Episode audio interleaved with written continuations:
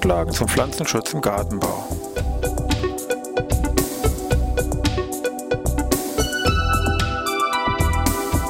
Ein wöchentlicher Podcast der Forschungsanstalt für Gartenbau an der Fachhochschule Weinstefan von und mit Thomas Lohrer. Für Gartenbaustudenten und alle anderen, die sich für Krankheiten und Schädlinge an Pflanzen, deren Biologie und Bekämpfung interessieren. Thema heute, was ist eigentlich der Unterschied zwischen... Ja, ich begrüße wieder hier aus Weinstefan zur neuen Podcast-Ausgabe Pflanzenschutz im Gartenbau. Jede Wissenschaft hat ja so seine Fachbegriffe, ob das nun meinetwegen im Bereich ja, BWL, MWL ist, also Betriebswirtschaft und Marktwirtschaft, die da mit irgendwelchen Begriffen wie Personalkosten, Deckungsbeitrag, Personalvollkosten und irgendwelchen anderen Begriffen da um sich schmeißen. Natürlich gibt es auch im naturwissenschaftlichen Bereich eine ganze Reihe an Fachbegriffen. Teilweise tauchen Begriffe auf, wo man sich fragt, ist das eigentlich genau das gleiche oder gibt es irgendwelche Unterschiede? Natürlich gibt es da manche Begriffe, die wirklich als Synonym verwandt werden, weil das eine eben der deutsche Name ist und der andere wirklich ist der reine Fachbegriff, wie meinetwegen Springschwänze oder Kolembolen oder Schlauchpilz oder Askomyceten. Da kann man schon sagen, das sind eigentlich Synonyme. Aber im heutigen Podcast will es mir eigentlich darum gehen, Ihnen sagen wir, so ein paar sinnverwandte Wörter vorzustellen, die man schon getrennt äh, definieren sollte und auch definiert sind wo man sich möglichst früh schon daran gewöhnen sollte, die auch zum richtigen Zeitpunkt an der richtigen Stelle hier zu verwenden. Ich habe da mal zehn solcher Paare herausgesucht. Fangen wir gleich an mal mit dem Begriff Spore und Conidie. Also die Frage wäre jetzt hier, was ist eigentlich der Unterschied zwischen einer Spore und einer Conidie? Geht es hier um Pilze, um entsprechende Vermehrungseinheiten, in denen wir uns jetzt hier bewegen? Fachlich hört man oft mal in irgendwelchen Vorträgen und liest auch in Artikeln, dass es steht, hier werden Spuren gebildet und so weiter. Und plötzlich schreibt da einer was von Conidien und fragt man sich ja, ist das selber oder was soll das eigentlich? Ist es so, im Detail wird das manchmal so ein bisschen unterschiedlich gehandhabt. Hier im Pflanzenschutz ist es so üblich, dass man sagt, die Pilze, die sich jetzt hier, oder sagen wir so, Pilze haben mehrere Möglichkeiten, sich ja hier zu vermehren, verschiedene Möglichkeiten, hier Vermehrungsstrukturen zu bilden, dass wenn eine vegetative Vermehrung vorliegt, also im Prinzip Steckling, sage ich mal, so gärtnerisch überzogen, also die asexuelle Vermehrung dann ist es so, dass diese Vermehrungseinheiten allein durch reine Mitose entstanden sind. Und solche Vermehrungseinheiten werden dann hier als Conidien bezeichnet. Es gibt sogar eine eigene Pilzgruppe der, die sogenannte Deuteromyceten, die Fungi imperfecti, die sich ja nur solche Vermehrungseinheiten ausbilden, die eben hier auf ungeschlechtliche Art und Weise entstanden sind. Da fallen so bekannte Gattungen wie meinetwegen Septuria rein, Alternaria und andere. Und hier würde man nur von Conidien dann sprechen. Das andere ist, wenn ich jetzt eine entsprechende generative Vermehrung habe, also im Prinzip Saatgut, wenn man so will, also eine geschlechtliche Vermehrung stattgefunden hat, wo also irgendwo so ein Meioseschritt mit eingebaut wird, dann würde man hier dann in diesem konkreten Falle von einer Spure reden. Also meinetwegen bei Pilzen wieder diese Spuren bei dem Schlaucher der Ständerpilzen, Ascospore, Basidiospore, das wären dann schon solche, ja, passenden Spuren. Also Unterschied Spure, Conidie. Bleiben wir mal gleich bei den Pilzen. Nächster Punkt wäre, was ist der Unterschied zwischen, ja, Pycnidium und Perithecium? Das sind beides, ähm, ja, flaschenförmige Fruchtkörper, relativ klein, die Sie da irgendwo im Blatt wiederfinden, die auch einen Porus besitzen und die bei der Diagnose ganz wichtig sind, uns zu fragen, was ist das nun für ein Pilz, den ich da meinetwegen im Blatt gefunden habe. Wichtig ist, von außen kann ich das nicht unterscheiden, ob ich da ein Pycnidium oder ein Perithecium habe. Ich muss also in diesen Fruchtkörper hinein gucken. Also brauche ich hier ein entsprechendes Mikroskop und dann ist die Frage, was finde ich eben in diesem Fruchtkörper? Finde ich da jetzt mehrere Schläuche, sprich Asci drin, wo dann entsprechende Spuren drin sind? Da bin ich hier bei den Schlauchpilzen, habe ich hier einen Ascus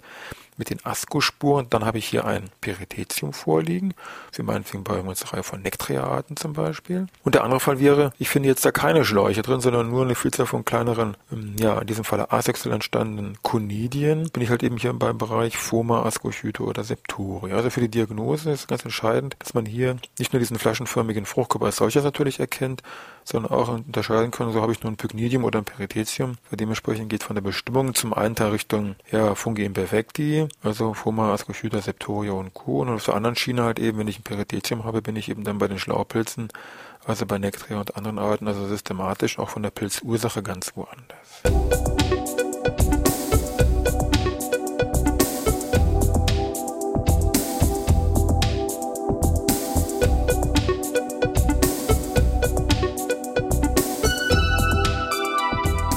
Ja, bleiben wir mal bei den Pilzen hier im Wesentlichen ist die Frage, was ist der Unterschied zwischen einer Inokulation und einer Infektion? Bei den Pilzen ist es so, wenn ich da irgendwelche infektiösen Einheiten habe, also hier wieder unsere Spuren bzw. Koniden, die wir vorhin schon besprochen haben, wenn ich die jetzt in Wasser meinetwegen löse, habe ich hier eine entsprechende Flüssigkeit mit diesen ganzen infektiösen Einheiten. Dies würde man dann als sogenanntes Inokulum bezeichnen. Und die Inokulation ist nichts anderes als ein Verfahren, dieses Inokulum jetzt auf meine Pflanzen aufzubringen. Mehr erstmal nicht. Das heißt, ich kann die erst aufsprühen, ich kann meinetwegen irgendwo einen Lappen oder ein Tuch tränken mit dieser Lösung dann auf die Blätter meinetwegen direkt auflegen, meinetwegen Labormaßstab, wie auch immer. Und das Ziel ist eben jetzt dann eine Infektion dadurch zu erreichen. Und Infektion heißt eben dann, dass der Erreger wirklich in die Pflanze eindringt, sie parasitiert und dann, dass ich als Folge entsprechende Symptome habe. Das heißt, im Versuchsstadium oder bei Versuchen, Bekämpfungsversuchen wird erstmal inokuliert, Wird aufgebracht auf die Pflanze und erst wenn ich alles richtig gemacht habe, richtige Menge, Umweltbedingungen passen, Pflanze vielleicht noch irgendwie schwächt, wie auch immer, dann kommt es erst zur Infektion, also der nachfolgende Schritt und dann können auch dann entsprechend später dann Symptome, Schadsymptome dann auftreten. Hier bleiben wir mal so ein bisschen vielleicht bei den Pilzen, aber auch schon schwenkt zu den tierischen Regeln. Die Frage ist, was ist der Unterschied zwischen einem Parasit und Parasitoid? Hört sich so ein bisschen ähnlich an. Bei einem Parasit ist im Prinzip klar, wo die Richtung lang geht. Das sind also irgendjemand, der auf Kosten von jemand anderen lebt. Aber vielen Pilzen, was sehr häufiger Begriff. Das ist eigentlich schon, denke ich mir, schnell klar. Parasitoide, da sind wir hier in diesem tierischen Sektor. Es geht wieder darum, jemand lebt auf Kosten von einem anderen, okay, aber, das ist jetzt die Bedingung für die Definition, am Ende stirbt und dieses betreffende Wirtstier, dann habe ich einen entsprechenden Parasitoiden vorliegen, also klassische Beispiele eben Schlupfwespen, die Blattläuse parasitieren oder Zehrwespen, die meinetwegen die Blutläuse parasitieren. Am Ende der Entwicklung von dieser Schlupfwespe oder Zehrwespe steht ganz klar der Tod von dem Wirtstier, von der Blattlaus, von der Blutlaus und dies wären dann entsprechende Parasitoide. Bleiben wir bei den tierischen Erregern mal. Auch da gibt es den Begriff meinetwegen, ja, Larve und Nymphe. Also was ist der Unterschied jetzt zwischen einer Larve und einer Nymphe? Bei den Insekten haben sie ja zwei verschiedene grundsätzliche Wege der Entwicklung. Sie haben eine unvollständige Entwicklung, also Ei, Larve, Larve, Larve, Larve, verschiedene Larvenstadien. Dann kommt das erwachsene Stadium, meinetwegen bei Wanzen oder beim Ohrwurm wäre das so charakteristisch. Andere Entwicklung ist eine vollständige Entwicklung, also Ei, Larve und dann kommt Puppe und dann kommt der betreffende erwachsene Stadium, das Imago also klassische Folge für meinetwegen Käfer oder Schmetterlinge. Larve ist jetzt eine allgemeine Bezeichnung für eben hier diese Entwicklungsstadien und Nymphe ist jetzt ein spezielles Stadium. Und zwar müssen wir uns hier beschränken auf die Insekten eben mit einer unvollständigen Entwicklung, die also da mehrere Larvenstadien durchmachen und mit jedem Larvenstadium wird das Tier eben dann dem Erwachsenen ähnlicher. Das letzte Larvenstadium, sofern es jetzt Flügelanlagen besitzt, das ist jetzt hier sagen wir die Definition, die damit reinfließt, dies würde man dann als Nymphe bezeichnen. Es gibt manche Insektenarten, die auch zwei Nymphenstadien haben, wie meinetwegen bei den Tripsen, den ja auch im Gartenbau sehr weit verbreitet. Da würde man nicht sagen, gut, das ist jetzt Nymphe 1, Nymphe 2, weil die eben Flügelanlagen haben, sondern von der Reihenfolge würde man sagen, das Nymphenstadium, was zuerst eben, Stichwort mit diesen Flügelanlagen, Larvenstadium auftritt, wird als Pronymphe bezeichnet und dann das nachfolgende Stadium, auch mit diesen Flügelanlagen, dann eben als Nymphe und dann bin ich halt eben dann auch hier bei den betreffenden Tripsen.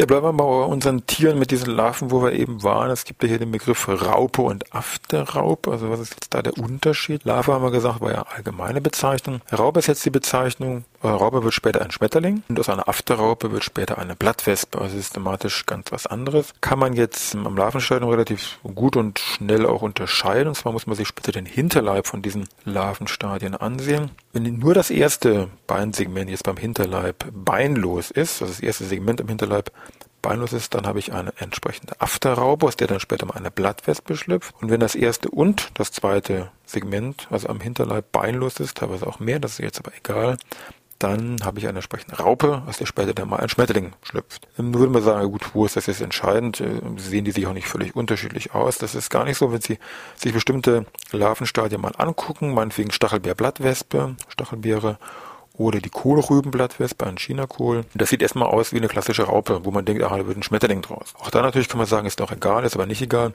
weil bei vielen Bekämpfungsgeschichten ist wirklich entscheidend ist zu wissen, was ich einfach habe. Also Paradebeispiel ist immer Bacillus thuringiensis Präparate sind der Fraßgifte, die spezifisch gegen Raupen wirken, und zwar gegen Raupen, also aus denen später Schmetterlinge wirken. Gegen Afterraupe haben die keine Wirkung. Und wenn Sie jetzt da ein großes Feld haben mit Kohlrübenblattwespe und meinen, es wäre eine Raupe, dann sollen Sie mal sehen, wie gut BT wirkt, nämlich überhaupt nicht, weil es nämlich eben eine Afterraupe ist. Ein Begriff hier aus dem Bereich Pflanzenschutz, weil wir gerade hier bei diesen BT, Bacillus thuringiensis Präparaten waren, Begriff Pflanzenschutzmittel und Pestizid. Pflanzenschutzmittel ist ein Begriff, der hier nach dem Pflanzenschutzgesetz ganz klar definiert wird, kann man nachlesen.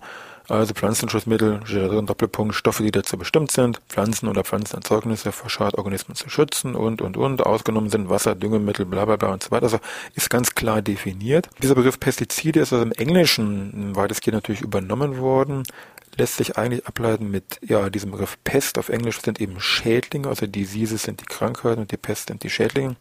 Also eigentlich dürfte man dann als Pestizide nur die Insektizide darunter verstehen, wird aber oft als Sammelbegriff verwendet für alle möglichen Pflanzenschutzmittel, Mittel, Vorratschädlinge und, und, und.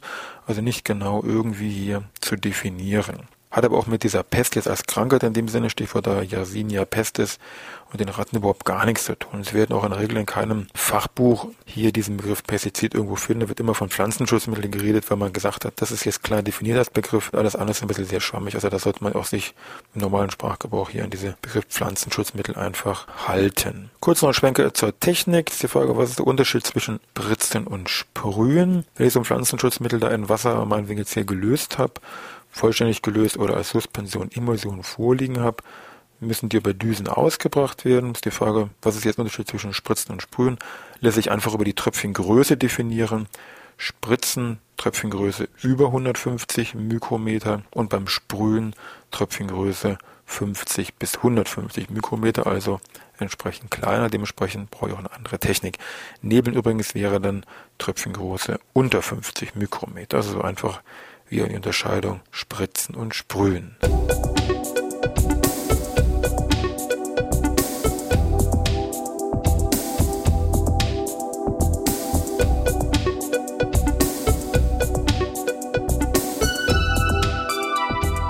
Hier machen wir zum Schluss nochmal kurz einen Schwenker in die Bioszene, sage ich mal, also Hobbybereich, naturgemäßen Pflanzenschutz. Werden ja Pflanzen oft auch als Basis hergenommen, Brennnesseln oder Schachtelhalmen, um da irgendwelche Tees oder Brühen draus zu machen. Auch da kann man natürlich fragen, was ist eigentlich der Unterschied zwischen dem Tee und der Brühe jetzt bezogen hier auf diesen Pflanzenschutzaspekt. Da muss man schon sagen, das ist nicht genau definiert, da gibt es unterschiedlichste Ansichten. Ich habe mir jetzt mal die Definition, sage ich mal, rausgesucht, die nach der Frau Kräuter hier im Wesentlichen gültig ist, die der Pflanzenschutz in diesem Biobereich dann mit Sicherheit hohen Stellenwert genießt. Beim Tee ist im Prinzip ähnlich kann man sich auch gut merken, wie so eine Tee, den man sich jetzt für uns als Mensch irgendwie zubereitet. Also man würde jetzt hier in dem Fall übertragenen Sinne die Pflanzen eben zerkleinern, mit kochendem Wasser übergießen, bestimmte Zeit, zehn Minuten, Viertelstunde stehen lassen, also ziehen lassen, dann absieben und dann ja in dem Fall nicht heiß servieren, sondern eben gekühlt servieren, also dann spritzen. Teilweise wird das auch nochmal verdünnt. Das ist dann eben unterschiedlich. Da muss man dann speziell nochmal nachlesen, wie eben bei dieser speziellen Pflanze dann nur dieser Tee zubereitet wird oder appliziert werden soll. Bei der Brühe ist es im Prinzip, sage ich mal, ähnlich. Dem wird jetzt eigentlich nur noch mal so bestimmte Sachen vorgelagert, nämlich wieder Pflanzen zerkleinern und dann werden die in der Regel erstmal für einen Tag ungefähr in kaltes Wasser eingeweicht. Dann wird das ähnlich wie ein Tee aufgekocht, wird dann zwar weniger ziehen gelassen, sondern mehr wie so ein, äh, was weiß ich, Reis, den man da irgendwo köcheln lässt für eine gewisse Zeit, was ich Viertelstunde, 20 Minuten, lässt man dann auch abkühlen und dann wird das erst abgesiebt und ist dann einsatzfertig, beziehungsweise kann auch noch hier eventuell dann nochmal verdünnt werden. Das ist auch je nachdem, nach Vorschrift, sage ich mal, natürlich unterschiedlich. Vielleicht nochmal ein Sprung zu den kleinsten Krankheitsträgern Viren. Da kann man sich fragen, was ist der Unterschied zwischen Viren und Viroid? Das geht also Richtung ja, Aufbau und Größe im Wesentlichen. Viren bestehen ja aus einer Nukleinsäure, RNA oder DNA. Pflanzenviren in der Regel eben aus RNA. Es gibt nur sehr wenige Pflanzenviren, die aus DNA bestehen. Also Nukleinsäure ist ein Bestandteil. Drumherum ist noch ein Proteinmantel zum Schutz. Das ist eben diese kompakte Form. Die gibt es dann eben als Stäbchenform oder in Kugelform. Das sind ja diese Viren, das infektiöse Partikel. Im Gartenbau eine ganze Reihe Gurkenmosaikvirus, Tomatenbronzefleckenvirus und, und, und. So, was jetzt ein Viroid? Viroid besteht nur aus einer RNA, also nur einer Nukleinsäure und zwar auch nur RNA. Und diese RNA ist auch nur aus einem Strang bestehen, wird deswegen auch als SS Single Stranded, also als SS kleingeschrieben RNA bezeichnet, die auch zudem dann ringförmig geschlossen ist. Die ist ungefähr noch eine Zehnerstufe kleiner wie die Viren, die sowieso ja schon mini sind. Während es bei den Viren wirklich sehr viele gibt, Viroiden gibt es nicht so riesig viele im gartenbaulichen Bereich oder im grünen Bereich wäre, sagen wir, das bekannteste Virus, was man vielleicht vom Namen her kennen soll, ist das Kartoffelspindel-Knollenviroid, PSTVD, was auch teilweise Latenz bei Zielpflanzen vorkommt und da manchmal doch für Unruhe, sag ich mal, gesorgt hat. Ja, damit sind wir eigentlich, sage ich mal, durch, weil wir insgesamt zehn verschiedene von diesen Begriffen, so was ist der Unterschied zwischen, versuchen wir so ein bisschen zu hinterfragen, zu durchleuchten. Bezüglich Literatur kann man sich immer nur auf diese klassischen Lehrbücher, sage ich mal, darauf hinweisen, auf irgendwelche Lexika, die wir auch schon mal an anderer Stelle hier besprochen haben. Man sollte darauf achten, in manchen Büchern gibt es immer ein Glossar, da würde sowas auch nochmal näher erläutert werden. Und auch im Internet gibt es hier erste Ansätze, dass man da irgendwo so ein Pflanzenschutz Glossar angelegt hat. Zu nennen wäre in dem Zusammenhang beispielsweise das Glossar von der Deutschen Phytomedizinischen Gesellschaft. Finden Sie auf phytomedizin.org. Da gibt es eine Rubrik Glossar, die ist noch im Aufbau und in Erweiterung, aber da sind auch schon mal jede Menge Begriffe drin. Ja, ansonsten, ich hoffe, es hat Ihnen was gebracht. Müssen wissen Sie jetzt in einer von Conidie, Spore, Raupe, Afterraupe, Virus, Viroid und so weiter redet. Aha, das sind zwei getrennte Paar Schuhe und Sie können jetzt da auch schon fachlich, sage ich mal, hier mitreden. Also ich wünsche mir was bis nächste Woche Dienstag.